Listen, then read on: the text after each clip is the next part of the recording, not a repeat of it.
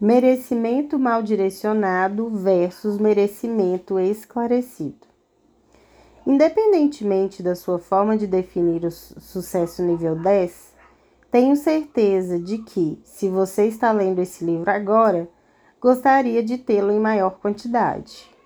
Mas que nível de sucesso você acredita que merece? Infelizmente, a maioria de nós não acredita de verdade que merecemos mais do que temos ou do que as pessoas próximas têm. Esse nível de sucesso, felicidade e realização ao qual estamos acostumados se torna o padrão de normalidade que esperamos para o futuro. Dessa forma, continuamos a perpetuar o passado, sem planos de ter uma vida melhor mais adiante. Muitos de nós nem passamos do portão por não acreditar que merecemos o que está no fim da estrada. Para se tornar um mestre dos milagres, é preciso não só acreditar que seus maiores objetivos e sonhos são possíveis, prováveis e inevitáveis, como saber que você merece conquistá-los. Sem essa última parte, você não vai atingir o objetivo, pois não acredita que merece chegar lá e sempre vai achar uma desculpa para fugir da sua grandeza. No entanto, quando você acredita que merece o sucesso, luta por ele. Sei que a palavra merecimento pode causar uma impressão ruim em algumas pessoas, pois muitas vezes está associada a indivíduos que acreditam merecer privilégios ou recursos especiais, embora não tenham agido para merecê-los. Essa noção de merecimento geralmente está associada ao narcisismo ou arrogância, e uma pessoa com complexo de merecimento parece uma criança incapaz de aprender que não é o centro do universo. A sensação de merecer algo, independentemente de fazer ou não algum esforço, é o que a maioria das pessoas considera merecimento. Mas existem outras duas formas de merecimento e você precisa conhecê-las.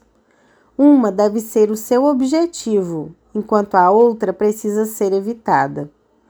O merecimento esclarecido, o que devemos buscar, é caracterizado por uma crença fundamental. Cada um de nós merece e é tão capaz e digno de criar e ter tudo o que deseja na vida, isto é, tudo o que estamos dispostos a nos esforçar para conquistar, quanto qualquer outra pessoa da Terra. Quase toda grande conquista começa por acreditar na capacidade individual de fazer o esforço para consegui-la e também por acreditar que você merece o sucesso subsequente. Esse tipo de merecimento é saudável e um pré-requisito para criar milagres tangíveis e mensuráveis, pois reforça a crença no próprio potencial e o reconhecimento desse potencial. Sendo bem honesto, isso é difícil para muita gente, até para mim. Nós evitamos reconhecer o próprio esforço e ficamos constrangidos quando alguém nos elogia ou agradece por um trabalho bem feito. Às vezes até rebatemos a mesma hora dizendo: "Ah, não foi nada demais", mesmo quando foi. Receber elogios é desconfortável. Pense no quanto é mais difícil correr atrás de um objetivo quando você não sente que o merece. É quase impossível fazer o esforço necessário para criar resultados milagrosos quando você não acredita que merece sua conquista.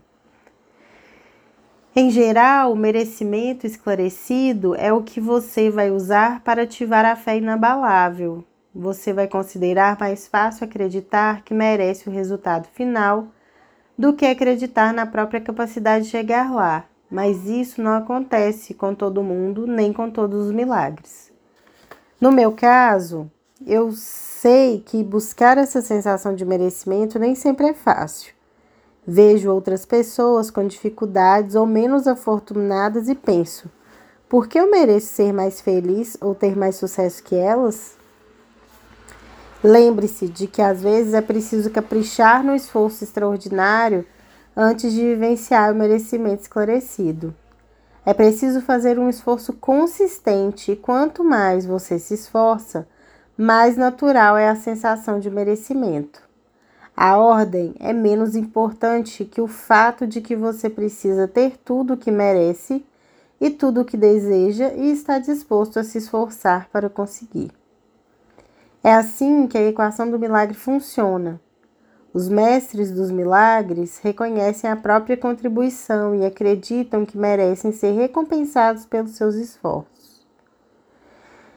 Na outra ponta do, do espectro, temos o merecimento mal direcionado, que não passa de preguiça disfarçada.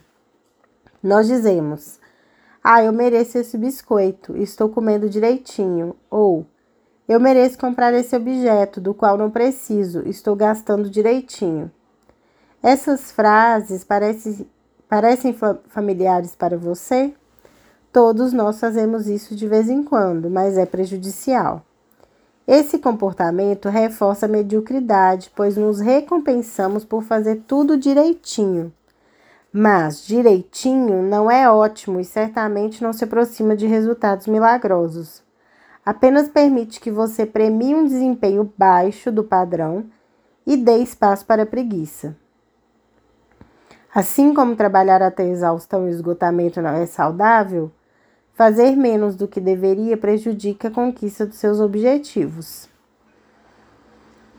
Aceitar o esforço medíocre impede você de conquistar o sucesso nível 10, e o nível de esforço necessário para isso é proporcional ao tipo de conquista. Quem está treinando para correr uma maratona provavelmente vai correr cinco dias por semana, enquanto uma pessoa que está tentando ser mais saudável talvez precise caminhar apenas 30 minutos algumas vezes por semana. E só você sabe a quantidade de esforço que está fazendo quando ninguém está olhando. A sua definição de sucesso nível 10 também depende do que você está tentando conquistar. A questão é alinhar suas ações e a quantidade de esforço necessária ao seu objetivo para você sentir que merece conquistá-lo e não cair na armadilha da preguiça. Vamos ser sinceros. A preguiça dá uma sensação boa. Quem não gosta de ver televisão e ficar deitado no sofá sem qualquer responsabilidade, preocupação ou culpa?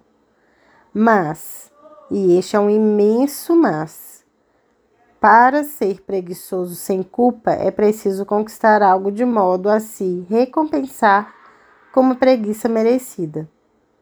Eu tenho a regra de passar um tempo com meus filhos, fazer algo que agrega valor à minha vida, à minha esposa e terminar todas as tarefas do trabalho antes de apreciar a preguiça sem culpa. Se você vai maratonar alguma série de Netflix, não vou julgar mas só faça isso depois de riscar da lista as prioridades do dia. Há um grande problema com a preguiça que não vem antecedida por algo para merecê-la. Ela impede você de acreditar que merece mais sucesso. Quando você não faz o esforço adequado, não merece o que está buscando e sabe disso.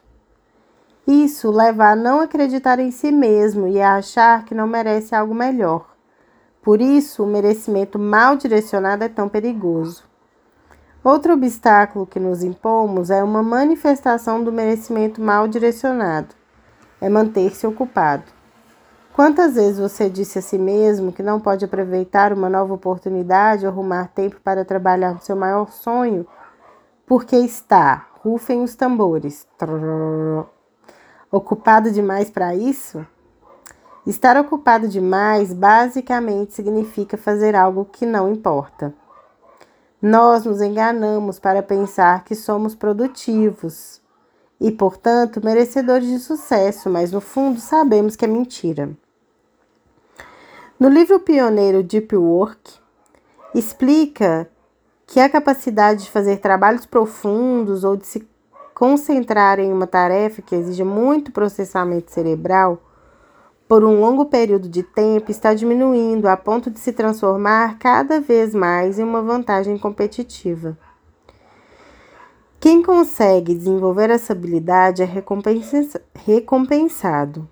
No contexto dos milagres, apenas quem consegue se afastar das distrações ao redor sem gastar tempo em tarefas irrelevantes e concentrando a atenção e energia mental e física em um só objetivo por um longo período de tempo é capaz de criar milagres tangíveis e mensuráveis.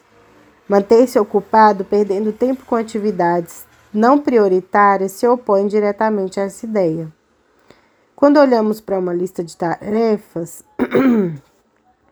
É natural girar em torno das atividades de menor prioridade e risco, com menos consequências significativas associadas a elas.